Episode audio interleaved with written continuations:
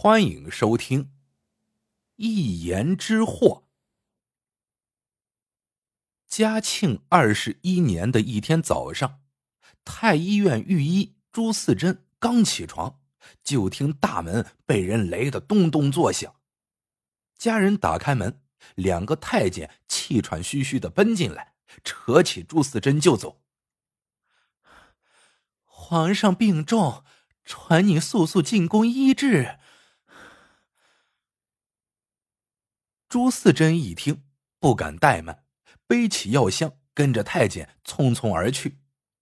宫里一片肃穆，皇帝的寝宫外站满了大臣，几个御医窃窃私语，这个说是惊风，那个说是中暑，总之是争论不休。朱四珍来到床榻前，只见嘉庆皇帝面色苍白，四肢僵硬，神志不清。紧咬的牙关把嘴唇都咬出了血。一番把脉之后，朱四珍打开药箱，取出了十八枚长短不一的银针，只捻针尖，一一刺入嘉庆皇帝身上的穴位。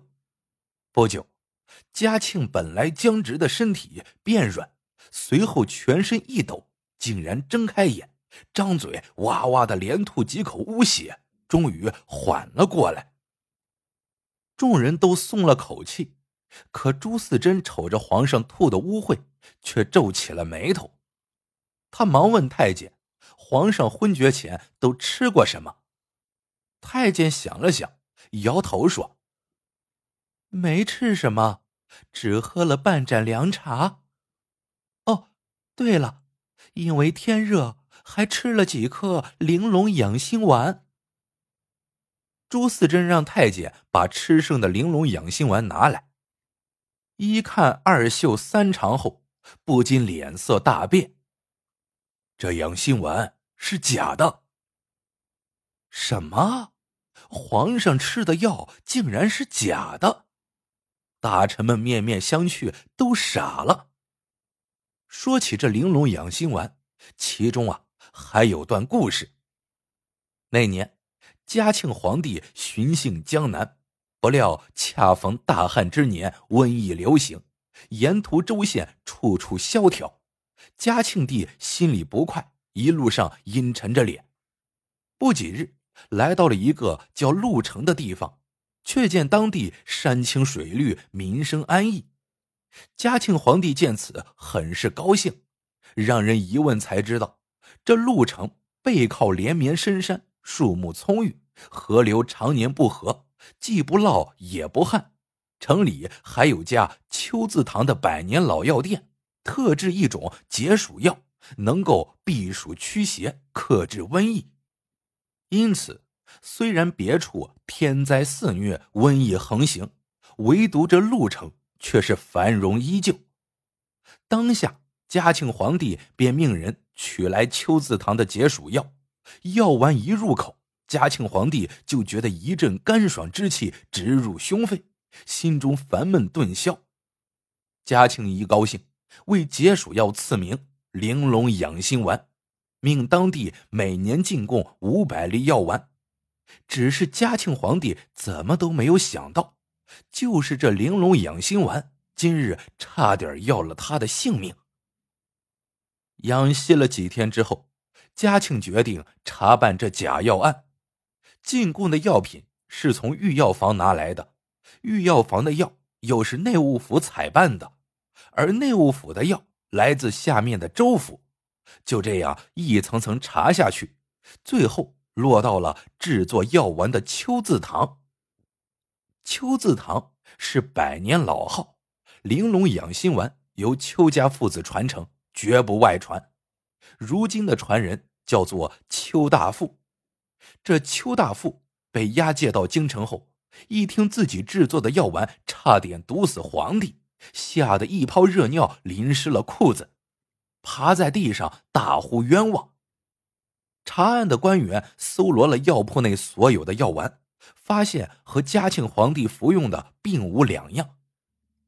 嘉庆奇怪，就问朱四珍。你不是说这药丸是假的吗？怎么别人吃了没事，却独独害了朕呢？朱四珍从容答道：“当年他随驾到潞城，也曾吃过玲珑养心丸，那药丸入口清爽甘冽，如饮甘露，药里带了一丝说不出的甜味儿。如今的药丸虽然入口清凉，却没有甘露般的甜美回味。”嘉庆一想，隐约也觉得。这几年进贡的药丸的确与前几年略有不同。朱四珍说：“他细细钻研了玲珑养心丸的药性，发现成分大多是些凉性的草药，虽能解暑提神，却有副作用，必须用一味药引子调和药性，才能充分发挥其中药效。他虽然不知道那味药引子是什么。”却发现，如今的玲珑养心丸里似乎已经缺了那味药引子的功效。当日嘉庆喝了凉茶之后，又服用药丸，这凉茶水取自井水，还加了冰块，凉井水加上冰块，再服下凉性极强的药丸。这嘉庆皇帝本来就养尊处优，身体羸弱，一时阴冷之气攻心，这才昏厥了过去。嘉庆恍然大悟，不禁问道：“你是说，如今的药丸里没了那味药引子，对于体弱的人反倒成了毒药？”朱四珍点头。嘉庆勃然大怒：“这邱大贵真是可恶！你去问他，那味药引子到底是什么？他为何不放入药丸里？”朱四珍领旨，来到大狱，不想一问邱大富，邱大富却指天发誓说每颗药丸都配有药引子。朱四珍见他不像撒谎，就问：“药引子到底是什么？”邱大富此时身陷囹圄，不说也不成了，就说道：“其实说穿了也没什么。”药引子是桂花酒。他告诉朱四珍，玲珑养心丸的许多成分并不神秘，唯独药引子是独门秘方，只有邱家传人知晓。每年中秋时节，邱家就会秘密购买一批上等的桂花酒，储存在酒窖里。等制作药丸的时候，再打开酒坛，把酒倒进特制的大铜壶里。用炭火温热之后，把壶口封起来，悄悄来到城外的山林里找棵参天大树，把铜壶放在大树的枝丫上，下树前拍开壶口，等酒香散进树林，就下山等候。三天后再上山取下铜壶，用壶里面的桂花酒做药引子，制作玲珑养心丸。邱大富父亲去世前。把药引子的秘方交给了他，他就依照惯例每年购买桂花酒做药引子。这时，邱大富突然神情沮丧的说：“虽然我一直按照父亲教的去做，可制作出来的药丸疗效总是差了些火候，怎么都没有了以前的神效。”嘉庆皇帝在听了朱四珍的回禀之后。心中纳闷：那玲珑养心丸为何会失了神效？是不是邱大富的父亲临终前没有交代清楚？于是他命朱四珍亲自前往鹿城，务必查出真相。这一天，朱四珍一行人来到了鹿城，发现城里行人稀少，店铺零落。城外山上瘴气弥漫，一副破败景象，哪里还是以前山清水秀的风水宝地呀？朱四珍心里就纳闷短短数年，陆城怎么变成了这副鬼模样呢？在秋字堂里，朱四珍日夜翻看邱家所藏的药丸，也尝试用桂花酒制作药丸，可做出来的药丸与邱大夫做的一样，没什么神效。几个月过去了，药丸失效的真相依旧是扑朔迷离。这天，朱四珍拿着那张制作药引的秘方，眉头紧锁，苦思不解。秘方上写的和邱大富所说的丝毫不差。买酒，灌入铜壶，将酒烫热，把铜壶搁在山间大树的枝桠间，三天后取回酒做药引子。这时，朱四珍无意中一挥手，碰翻了桌上的油灯，灯油倾出了半盏，有几滴还溅到了秘方上。他赶紧擦拭，刚擦了几下。突然，他盯住了那只剩半盏油的油灯，随后他拿起秘方，小声读起上面一段早已看了几百遍的话：“三天后，上山取下枝桠间的半壶桂花酒。”半壶，朱四珍蹦了起来。秘方上明明说，在枝桠间要放上满满一壶酒。可取酒时却说取下半壶，另外半壶哪里去了呢？朱四珍赶紧找来随行的邱大富。邱大富说：“他每次上山取酒，壶里的酒还是满满一罐，从没少过。这就奇怪了，难道秘方上写错了字，还是其中另有隐情呢？”第二天。朱四珍取出邱家的大铜壶，灌入桂花酒，上山找了株大树，将铜壶放在了枝丫上。这铜壶形状奇特，壶身上半截粗，下半截细，犹如倒悬的葫芦。三天后，朱四珍上山查看，果然壶里的酒一滴不少。朱四珍有些泄气，转念一想，是否自己放的地方不对呢？于是，他又翻过几道岭，将铜壶放在树上。可几天后来瞧，酒还是不少。朱四珍不服气，又重新选了地方。几次三番下来，他放壶的地点已经深入密林，到了渺无人烟之处。这一天，朱四珍带人上山查看铜壶，由于放壶的地点太远，一行人走了两天才找到铜壶。就在他们走进放铜壶的大树的时候，随行的一人突然指着树枝大叫：“快瞧，那是什么东西？”朱四珍抬头一看，只见一个黑影从铜壶旁跃开，吱吱怪叫着窜进了密林深处。但就是在那一刹那，朱四珍还真是看清了，那个黑影竟是一只猴子。朱四珍取下铜壶一瞧，里面的桂花酒只剩半壶，另外半壶看来是被猴子偷喝了。朱四珍赶紧回去，用这半壶酒做药引子，做出玲珑养心丸之后，他拈起一颗放入口内一尝，不禁激动的跳起来。这、这、这才是真正的玲珑养心丸呐！朱四珍激动不已，莫非制作药丸的关键就是让猴子偷喝掉半壶酒吗？朱四珍找到当地的山民打听，原来这鹿城外的深山中生活着一种鼻子上长白毛的猕猴。这白鼻猕猴很有灵性，喜欢喝灵芝叶上的露珠，常常把露珠噙在自己口里的素袋中。所谓的素袋就是夹囊。邱家那把铜壶形状古怪，上粗下细。白鼻猕猴偷喝酒的时候，只能喝上半壶，却喝不到下半壶。壶身又重，猕猴们搬不倒。猴子们一急，就把头伸进壶里，伸舌头舔酒。这时候，脑袋冲下，张嘴伸舌。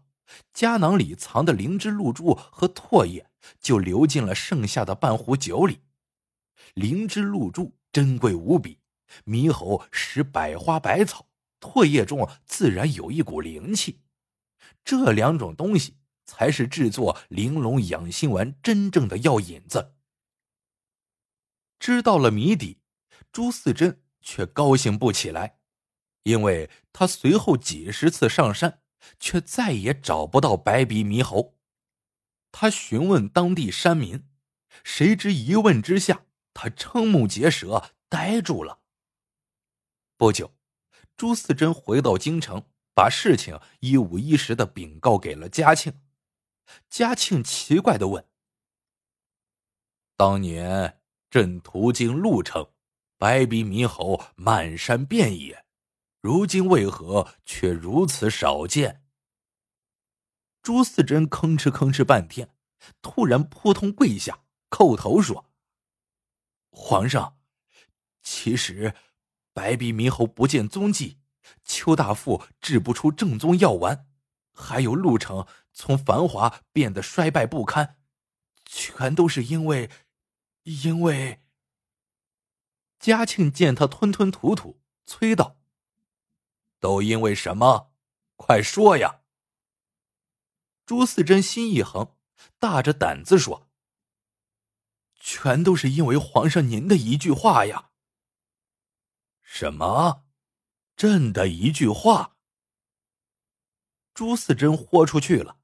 他告诉嘉庆，当年嘉庆在潞城尝了玲珑养心丸，龙心大悦，大宴百官。席上有官员偶然说道：“潞城有种白鼻猕猴，很有灵性。”看到人耕地，他们就学着扶犁；看到人做饭，他们就帮着扇火。当时嘉庆酒醉，就开玩笑说：“朕曾听人说过，白鼻猕猴是齐天大圣孙悟空的后代，猴骨很有灵气。若把猴骨挂在室内，能够驱邪避凶。”嘉庆当时只不过是一句玩笑话，没想到当地官员一听，第二天就派人上山捉了一群猴子，杀死之后剥皮剔骨，用猴骨做了几十串佛珠，献给了嘉庆。嘉庆见后心里暗暗好笑，也没在意。可没想到嘉庆走后，当地的官员士绅纷纷效仿，都以佩戴猴骨佛珠为时尚。于是，白鼻猕猴惨遭灭顶之灾，一只只被屠戮，仅剩的十余只都逃进了深山密林。没了猕猴，那玲珑养心丸就没了药引子，邱家也再也制作不出来正宗的药丸。那年，一场瘟疫袭来，缺了药引子的药丸根本抵挡不住肆虐的疫情。一时，满城的百姓病死大半，能跑的都逃难去了外地，走不动的只能等死。一个富饶的鱼米之乡，眨眼间误倒墙颓，民生凋零。嘉庆呆了，他没有想到自己的一个玩笑，竟然毁了一方风水宝地，废了一位神奇的药剂，还差点害得自己丧命。这一切。该怪谁呢？第二天上朝，嘉庆让人找出当初潞城官员进贡的几十串猴骨佛珠，当众焚毁。他面色凝重的对百官说：“这做官的人，手中有权的人，说话做事都要斟酌再三，不经意的一句话，一个玩笑。”能引起什么样的后果，真是难以预料啊！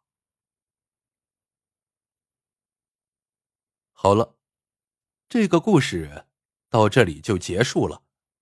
喜欢的朋友们记得点赞、评论、收藏，感谢您的收听，我们下个故事见。